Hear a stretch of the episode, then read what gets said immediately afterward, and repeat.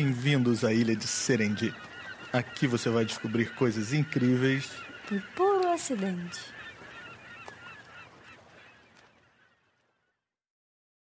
Olá, pessoal! O Serendip está de volta com o nosso quinto episódio.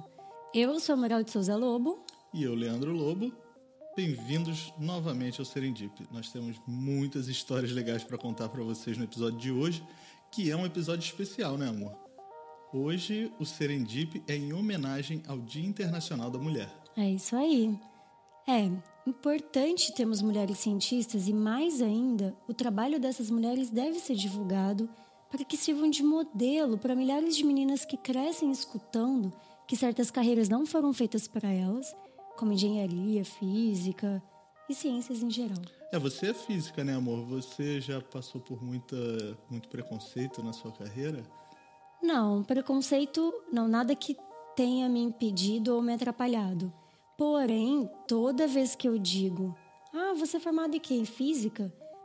Sempre, sempre, 100% das vezes, as pessoas olham com uma cara assustada, tipo, física? Mas você não parece. Como assim física? Bom, a mulher na ciência, assim como na sociedade, ela enfrenta diversas batalhas diárias.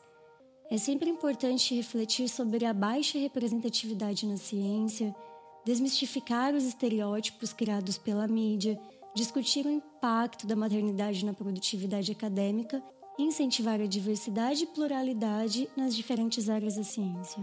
É isso aí. A carreira de cientista é, ela é altamente competitiva, né? principalmente no Brasil, que, bom, infelizmente faz pouco investimento em ciências. Então, nós temos poucos postos de trabalho. E acaba sendo um grande desafio para as mulheres é, terem filhos, por exemplo, e, e, cuidar de uma família, o que é uma realidade ainda no Brasil. A maioria das, das mulheres no Brasil são as, vamos dizer assim, as principais né, cuidadoras da família. Então é um grande desafio é, ter essa jornada dupla e ao mesmo tempo manter a sua carreira científica competitiva e produtiva. Isso é um, né, um peso a mais para as mulheres. Isso precisa ser discutido pelas agências de financiamento de pesquisa, por exemplo, né, os, pelas universidades e centros de pesquisa que contratam profissionais cientistas. Isso tem que ser levado em consideração. Né? E hoje nós vamos contar histórias de serendipidade feminina. Muito bem, isso aí. Mas antes de começar, vamos dar aquele recadinho pro pessoal, né? Sim, exato. Gente, se estiverem gostando do nosso podcast, não esqueçam de escrever para a gente, elogiando, dando sugestões, Pode dicas, temas. Também. Críticas também são sempre bem-vindas. O e-mail é professoradefísica.gmail.com. É, esse e-mail aí, esse agregador dela, que é só de professora de física, mas tudo bem. Mandem mensagem, me sigam no Twitter, mandem mensagem para mim no Twitter. O meu Twitter é arroba lobo é, underline lele. Lobo, aquela barrinha embaixo, lele. Amor, você também tá no Twitter agora, né? Tô, acho que é arroba Muriel underline Souza, não tenho certeza. então vamos, vamos checar. Lembrando, pessoal, que o nosso podcast é produzido em parceria com o site de divulgação científica A Ciência Explica, que pode ser encontrado em www.cienciaexplica.com.br.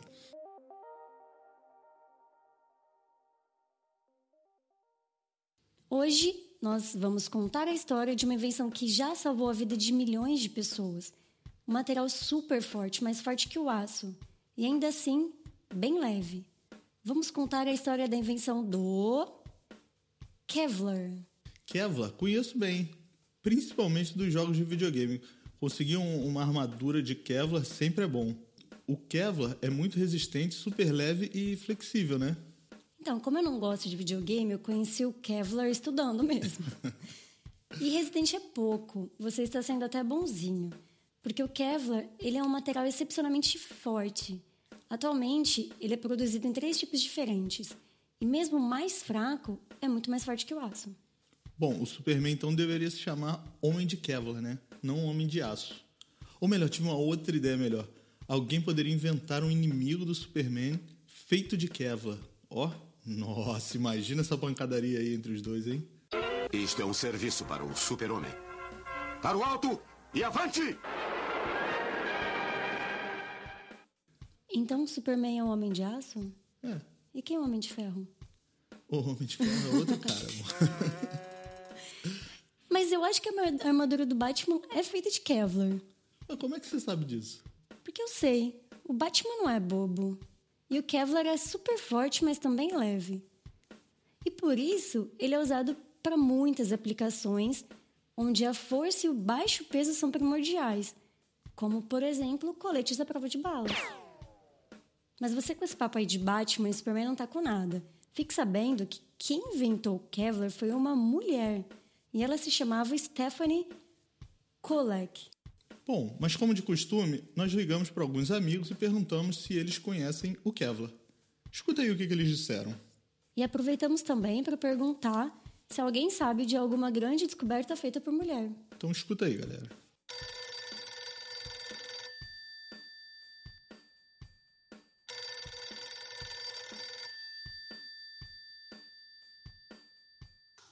Alô? Kevlar, nunca ouvi falar. Nunca ouvi falar de Kevlar. Kevlar, eu nunca tinha ouvido falar em Kevlar. Bom, Kevlar é um tecido é, que eu acho que é meio para proteger de é, bala, enfim, algum tipo de é, alvejamento por, por balas, alguma coisa assim do tipo. Imagino que tenha que a invenção venha da época das guerras, enfim. Ah, interessante. Não faço ideia, mas assim, eu imagino que tem a ver com guerras. Tem ou não tem? Não parece aquelas paradas de, de, de, de. Como é que é? De. Para, filha, cuidado. De. Que os cavaleiros usavam antigamente, assim, por baixo da armadura para proteger da. Era tipo isso? Bom, como eu trabalhei no INPI do Brasil por 12 anos, a gente está sempre lidando com essa questão das invenções, né? Pô, meia calça feminina seria sensacional, hein? Falar, você sabe que eu ia falar exatamente isso, que de repente a aplicação podia ser em veículos. É, então, minha, calça, minha calças de varina, cordas. É... Sei, cara. O que mais que pode ser super resistente? Mas deve ser então material de baixo custo, né? Para ter esse uso tão disseminado assim, não deve ser tão caro. Então, sobre mulheres na ciência. Eu acho, até na invenção, na, na, na descoberta lá da, da molécula do, do, DNA, não teve uma história dessa? Da é, Rosalind, não lembro o nome dela. É Rosalind Franklin. Descoberta tem a questão lá da Doberheim, né? Que, tem, que descobriu lá as, as fixadoras de nitrogênio, né? Que teve aquela importância toda, uma brasileira, enfim, que teve aquela importância toda na, na agricultura das leguminosas. Ah, então, eu tenho, eu tenho uma, uma, uma, experiência peculiar com maternidade na ciência, porque eu engravidei quando nem eu sabia que ia ser cientista, né? Minha primeira filha engravidou, eu estava no terceiro período da faculdade. É, e aí, o desafio de, de ser mulher na ciência com filho é grande. Ser estudante almejando ser cientista e ainda ser mãe, enfim, aí é, o desafio é bem maior. E, e é, a, enfim, a, a, não é todo orientador que entende a, gravidez, não é todo orientador que entende, acha que aquilo ali vai atrapalhar a tese, né? E quando eu falo orientador é porque pós-graduação é, é, é, o, caminho inicial, né, do, da carreira de um cientista. Que ouviram dos orientadores, ó, você está estragando sua vida, você não vai conseguir produzir como antes, é, não deveria ter engravidado agora, é, casamento e filhos não, é, não, é, não devem ser nesse momento, enfim. E quando, na verdade, a vida a cientista é ser cientista é parte da vida de uma pessoa, né? Não, não, é, o, não é o principal objeto da vida daquela pessoa. Às vezes ela sonha ser mãe também, além de ser cientista. E além disso, que aí eu acho que tem muito da, da cultura do. Só um segundo, filho. Só um segundo. Depois. Depois, tá, filha? Por favor, só um segundo. E aí a segunda coisa que tem, eu acho que aí independe de, é muito da cultura machista que a gente vive, que é que normalmente parte ou grande parte das responsa da responsabilidade de família e filhos é recai sobre a mulher, né? O fato é que assim a mulher, independente da área, né?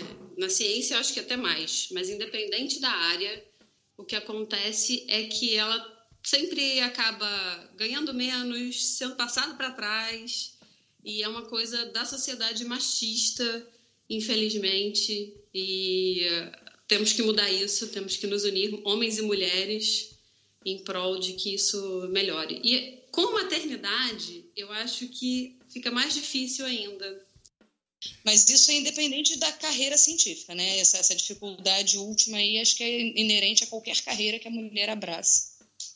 Mas é, é, é eu vejo muito isso. E, e, a carreira da ciência é uma carreira que ela é, não é, é dificilmente uma carreira que se cumpre de 8 às 5, né?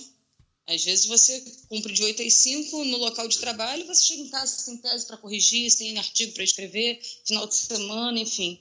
É, às vezes você trabalha final de semana e você tem uma família, você tem crianças que pedem atenção, você tem outras coisas, mesmo que você tenha uma estrutura em casa que te dê suporte para não precisar de cuidar da casa, você tem seus filhos que você tem que criar, né? Você tem que dar atenção que pedem e precisam. Assim, não há infraestrutura, não há política pública que suporte que a mulher se afaste e ela também não quer se dedicar meio a meio às coisas, entende? Ela quer se dedicar totalmente. Você imagina, num congresso científico, ter lugar para ficar as crianças, enfim.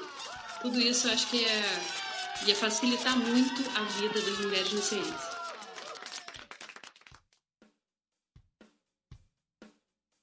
Isso aí, viu? O pessoal conhece bem o Kevlar e coletes à prova de bala, hein? Deve ser um sintoma de morar no Rio de Janeiro. Nossa, que coisa horrível. Mas vamos voltar à nossa história de hoje. A nossa inventora, Stephanie Kolek, ela era filha de imigrantes poloneses que foram morar nos Estados Unidos. O pai dela era um naturalista amador, amava ciências e sempre levava a filha para passear na floresta e ficar identificando plantas, pássaros, animais selvagens. É legal. Daí tá a importância de estimular as crianças desde pequenas a se interessar pela ciência, pelo estudo, né? Só que, infelizmente, o pai dela faleceu quando ela era muito jovem, ela só tinha 10 anos de idade. Triste, não? E a mãe dela era costureira. Então, da mãe, o que ela aprendeu foi a trabalhar com tecidos e ela até mesmo chegou a pensar em uma carreira na moda. Que não deu muito certo, né? Ainda bem, eu acho. Bom, mas ao invés disso, Kolek escolheu a química. Que diferença, né, da moda é. pela química? Interessante que uma química que era filha de uma costureira tenha inventado o Kevlar, que é usado em coletes à prova de bala, ou seja, você também pode vestir, né? Ah, é. Bom, é, logo que a Stephanie se formou em química em 1946, ela começou a procurar um emprego temporário para ajudar a ganhar, um dinheirinho extra, né? Porque, na verdade, ela ainda queria fazer faculdade de medicina depois né, dessa faculdade de química. E ela conseguiu uma vaga na empresa DuPont, que é uma grande empresa química, né, gigantesca, uma multinacional gigantesca. Só que depois que ela começou a trabalhar com química, ela ficou tão fascinada que não quis mais sair, desistiu da faculdade de medicina. E ela se especializou em química de polímeros. Nove anos depois, em 1965, ela trabalhava na Dupont, que havia pedido para ela criar um material que fosse algum tipo de fibra super resistente. É, mas eles não estavam nem pensando em coletes à prova de bala, né? Não, eles queriam um novo material para fabricar pneus. Eles estavam tentando desenvolver fibras leves, fortes e rígidas para substituir os fios de aço usados em pneus de carros naquela época. É, e especialmente mais leves, né? Porque assim diminuiria o peso total do carro e eles poderiam produzir carros, né? Os, os fabricantes de carros poderiam fazer carros mais econômicos, né? E o que Pollack fez foi dissolver moléculas chamadas poliamidas, que são polímeros formados por longas cadeias, e depois ela pegava esse material dissolvido e transformava em fibras. Beleza, mas vamos primeiro explicar para o pessoal o que é um polímero. Vamos devagar nessa história, tá? Boa ideia. Um polímero é um composto de um grande número de moléculas idênticas ligadas entre si e cada uma delas é chamada de monômero, como se fossem uma longa corrente onde cada elo é chamado de monômero. É, e para formar essas correntes é feita uma reação que os químicos chamam de condensação. Nessa reação, duas moléculas se juntam para formar uma terceira. E nesse processo eles perdem uma, né, um outro pedaço da molécula, que pode ser, por exemplo, a água, uma molécula de água. E no caso das poliamidas, a reação de condensação ela é entre um composto químico semelhante à amônia e um ácido orgânico, que é baseado em carbono, formando a ligação do tipo amida. Daí o nome, poliamidas. Bom, essas poliamidas são o mesmo tipo de polímero sintético que é usado para fazer uh, materiais como o nylon. Né? O problema da nossa cientista, que é a heroína de hoje, é que para conseguir transformar essas poliamidas em fibras, eles precisavam derreter essas moléculas em temperaturas de mais de 200 graus. E aquecer essas, essa, né, essas poliamidas acabava tornando a fibra muito fraca e flexível. Quer dizer que não dava para usar para fazer pneus. É, e o trabalho de Kuolek era encontrar uma versão de polímeros que pudesse ser transformada em fibras em temperaturas mais baixas. Bom, em uma dessas tentativas, um lote de poliamidas dissolvidas produziu uma solução líquida turva e leitosa, em vez da solução clara e grossa que ela esperava, que era o que costumava acontecer. Só que ao invés de descartá-la, como se tivesse acontecido um acidente, como se fosse um lote ruim e rejeitar essa molécula, ela decidiu testar essas soluções estranhas e nebulosas. E olha a serendipidade aí. A maioria dos pesquisadores teria dispensado essas soluções que ela encontrou, principalmente porque era fluida demais, líquida demais, né? em geral, essas soluções de poliamidas elas eram densas e viscosas, e era algo esperado na época. A lógica era se você vai desenvolver uma fibra resistente, ela deveria ser densa. Sim, acho que a maioria dos pesquisadores teria descartado essas soluções como um erro. Houve até uma certa resistência de outros técnicos que trabalhavam lá na DuPont, né, quando ela disse que queria testar essas soluções. Porque, na verdade, o que acontece, essas soluções, elas são usadas para fazer fios muito finos que solidificam e a partir desses fios é que são trançados os né, os materiais, o, o, por exemplo, como o Kevlar. Né? Uh, e o cara que operava essa máquina, que faz um, um, tipo de tear que junta esses fios, ele não queria muito testar essa solução, não. Só que a Stephanie insistiu e testou assim mesmo. É, aí entra a teimosia feminina, né? bom, que bom, né? Porque o resultado foi a fibra mais forte e rígida que alguém já viu até hoje.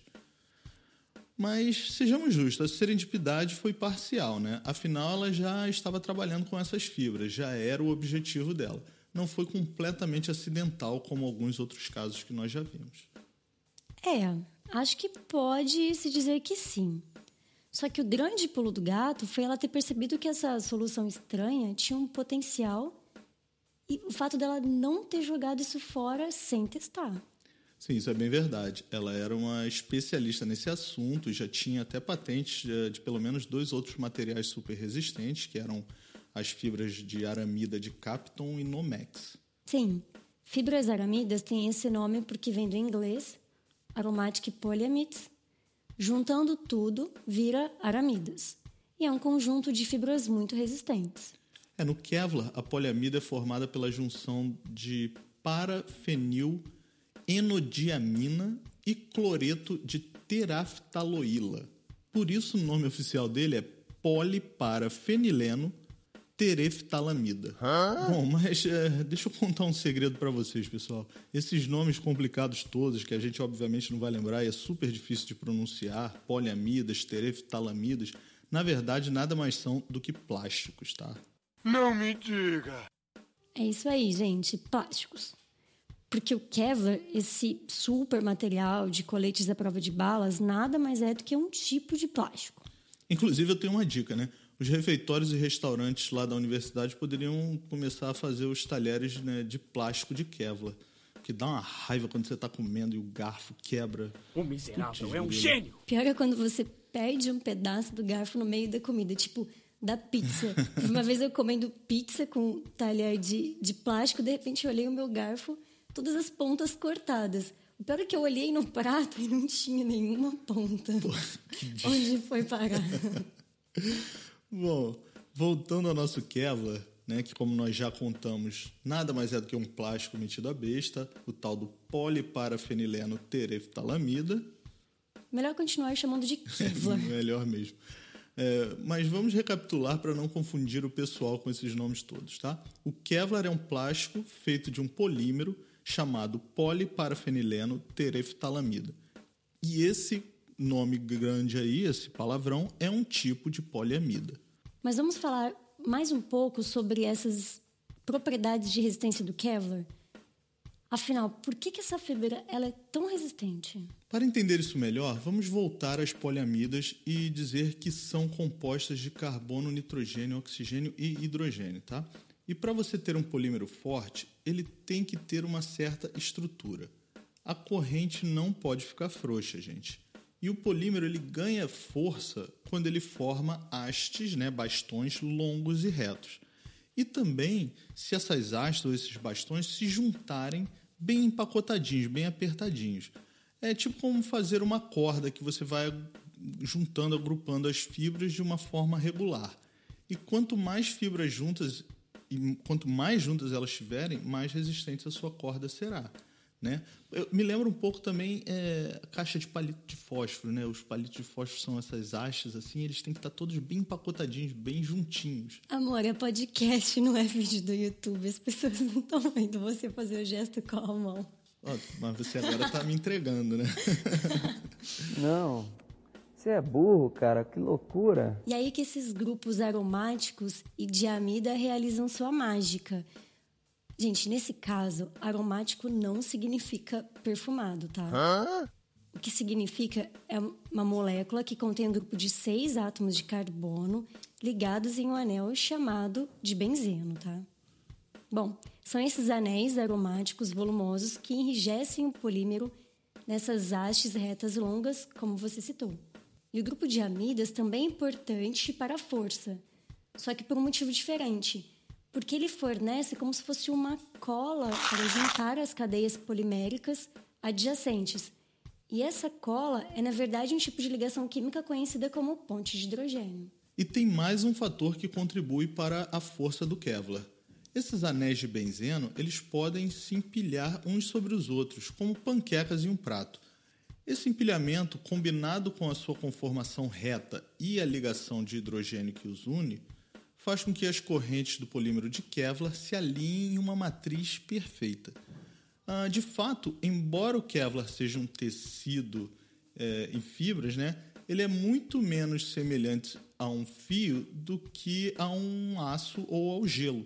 Ele, na verdade, é um cristal duro no qual as moléculas se encaixam em um pacote limpo e perfeito. Com isso, então, temos um material resultante que é cinco vezes mais forte do que um peso igual de aço, mas mais leve que a fibra de vidro oh, e que pode suportar altas temperaturas. É, a Qualec havia desenvolvido exatamente o material que seus chefes da Dupont procuravam, mas ela descobriu depois que tinha feito mais do que isso. Então, por exemplo, coletes à prova de bala e armaduras feitas de Kevlar e materiais relacionados ao Kevlar já salvaram milhares e milhares de vidas é, de membros do serviço militar, policiais e bombeiros nas últimas décadas. Né? Mas quem pensa que Kevlar é só para coletes à prova de bala se enganou. Ou para armadura de videogame também. Pior ainda. é, e ele tem também importantes propriedades que o diferem de outros materiais, como, ao contrário da maioria dos plásticos, não derrete. Só a temperaturas próximas a 450 graus Celsius que isso começa a acontecer. Uau. E temperaturas muito baixas também não afetam o Kevlar, né? Ele já foi testado até a temperaturas como menos 196 graus Celsius. Uau. Porém, como outros plásticos, a exposição prolongada à radiação ultravioleta ou alguns tipos de ácidos ou bases fortes pode degradar suas fibras. É, e devido a essas propriedades, o Kevlar tem muitas outras aplicações ainda mais inusitadas do que simplesmente um colete à prova de balas, né? Como, por exemplo, na fabricação de capacetes, a fabricação de cordas, é, cabos para escaladas, componentes de espaçonave. luvas que protegem os dedos dos cozinheiros das facas de cozinha, Nossa, eu preciso de uma luva dessa. frigideiras, esquis, raquetes de tênis, Canoas, motores de aeronaves, cadarço de tênis. snowboard, Nossa, prancha de snowboard, é? sim. E até reforço de asfalto. Até instrumentos musicais como palhetas de sopro, pele de tambor, baquetas de bateria, instrumentos de corda, equipamento de áudio. Em fibra ótica. Nossa, Kevlar então tá em muito, muito mais lugares do que eu imaginava. Barato isso, né? Tem tantas aplicações que dá até pra jogar a dedanha, aquele negócio, a dedanha. O que que é Deu- dedanha, amor? Eu tô te explicando. É, deu um nome de alguma coisa feita de Kevlar. Amor, em São Paulo, o nome disso é Stop. Ah, stop. Tá. Exato. Bom, eh, então vocês devem imaginar que a Stephanie Kwolek ficou milionária então com essa descoberta, né? Na verdade, não, né? Ela era funcionária da Dupont, então quem ficou com a patente foi a empresa, obviamente.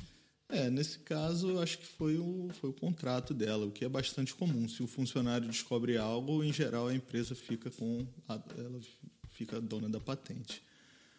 O que, bom, até aí tudo bem. O que não é legal é quando descobertas feitas por mulheres são diminuídas ou simplesmente roubadas, né?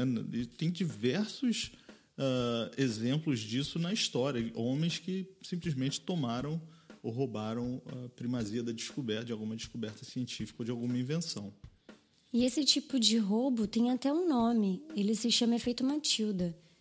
E foi o termo usado pela historiadora Margaret Rossiter. E o nome homenageia a ativista dos direitos das mulheres do século XIX, Matilda Jocelyn Gage. Hum, é uma vergonha isso aí. Bom, mas voltando a Stephanie Kwolek, ela pelo menos deve ter ganhado uma boa grana, né? É, ela dirigiu a pesquisa de polímeros no laboratório pioneiro da Dupont até a sua aposentadoria em 1986. Ela recebeu inúmeros prêmios por suas realizações, incluindo a inclusão no Hall da Fama dos Inventores Nacionais em 94, a Medalha Nacional de Tecnologia em 99 e a Medalha Perkin, todas honrarias raras para as mulheres. Ela serviu como mentora para outras mulheres cientistas e participou de programas que apresentam crianças pequenas à ciência. Olha que lindo. Muito legal, né? Que história incrível. Muito bom. Muito legal essa história da Stephanie Kwolek. E a carreira dela realmente é uma inspiração. E existem diversas outras cientistas e inventoras mulheres e que o trabalho delas não é muito divulgado. Então nós temos aqui algumas para citar para vocês, ah, só para vocês terem uma ideia. Então, por exemplo, de cara logo, uma brasileira, na verdade uma sino-brasileira que nasceu na China, em Xangai, e se mudou para cá quando era muito bebezinha, e que criou o orelhão. Lembra do orelhão, gente? As pessoas mais velhas conhecem. Talvez a, a geração millennial mais novas nunca tenham visto um orelhão, mas o, o orelhão, o design do orelhão foi criado por uma brasileira. É, e tem também o limpador de para-brisa, que foi inventado pela Mary Anderson. E a seringa, aquela seringa que, a que os, que os médicos usam para dar injeção, ela foi inventada por uma mulher também, a Letitia Mumford Gear. Tem a Ada Lovelace, que é considerada a mãe da programação. Tem uma outra brasileira, a Terezinha Beatriz Alves de Andrade, que ela inventou o e patenteou o lavador de arroz. Ah, tem também a conexão wireless, Wi-Fi, que foi inventado pela Ed Lamar. É, e a Rede Lamar, além de inventora e super inteligente, física, super ela era uma atriz de Hollywood. Lindíssima, uma atriz super talentosa. Ah, tem alguns ah, outros casos também, como por exemplo a Liz Meitner, né, que foi uma das, das pessoas que descobriu a fissão nuclear, e a Rosalind Franklin, que foi uma das pessoas que descobriu a estrutura do DNA, e que caíram nesse, nesse, nesse lance que nós falamos do Efeito Matilda. do efeito Matilda, né, que não levaram crédito pelas suas descobertas. Né? Bom, então vocês já viram que a gente tem aí muitas, muitas cientistas e inventoras mulheres para falar nos próximos episódios do Serendip. Então fiquem de olho, ou melhor, fiquem de ouvidos abertos.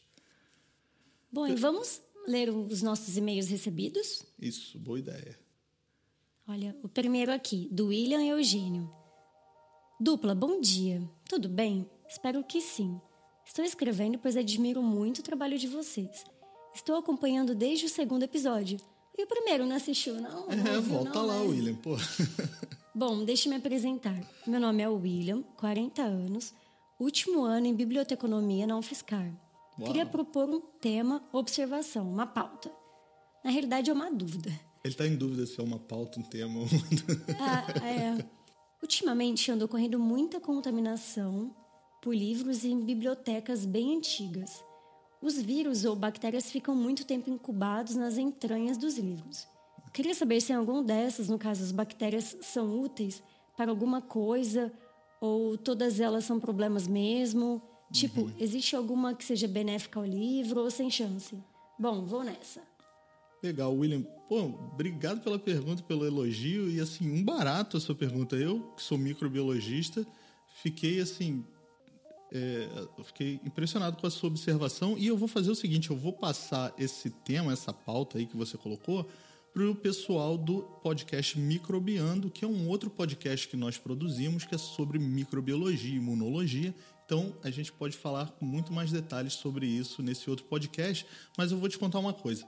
É, normalmente o que acontece nos livros, né, é, essas infecções são por fungos. Então esses fungos conseguem degradar, eles são produzem muitas enzimas e eles conseguem de- degradar celulose. Então é por isso que eles fazem tão mal a- a- aos livros, né? E a ideia que você colocou aqui, na minha opinião, é genial. Alguém poderia desenvolver tipo um probiótico, né? Um tratamento, uma bactéria para combater esses Combater, fungos. Por que não?